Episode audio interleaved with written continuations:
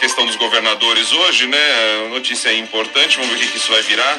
Representantes de 24 estados e do Distrito Federal se reuniram nesta segunda-feira e decidiram solicitar uma audiência com o presidente Jair Bolsonaro na tentativa de diminuir a tensão entre os poderes. Quem informou isso foi o coordenador do Fórum de Governadores e governador do Piauí, Wellington Dias.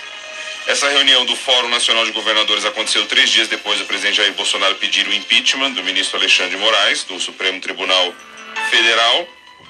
E eles também informaram que preparam uma carta para os chefes dos poderes, como da Câmara dos Deputados e do Senado e do STF também, para que possam ser marcados encontros aí com o objetivo de diminuir a instabilidade política. A gente sabe que tem alguns governadores que são contra, até porque são aliados, é uma minoria aliada ao presidente Jair Bolsonaro, mas a maioria é, defende essa tentativa de acalmar os ânimos é, com o governo federal, entre o governo federal e o judiciário, basicamente. E na reunião, importante dizer, os governadores também reagiram às declarações do presidente Bolsonaro, que vem dizendo que a responsabilidade do aumento do valor do combustível é dos representantes dos estados.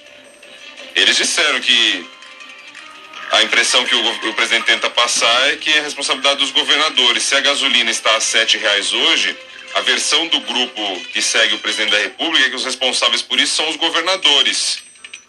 Isso quem disse foi o governador da Bahia durante a reunião. Mas o próprio governador também do Distrito Federal, Ibanez Rocha, que em algum momento se mostrou aliado do presidente Jair Bolsonaro, ele lembra, houve nove aumentos de combustíveis nesse ano. E também por causa da estabilidade política que faz o dólar chegar a seis. Isso acaba puxando o aumento dos combustíveis.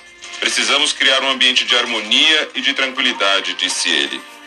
Isso é meio fato, né? Sempre teve aumento de combustível e nunca a culpa foi só dos governadores.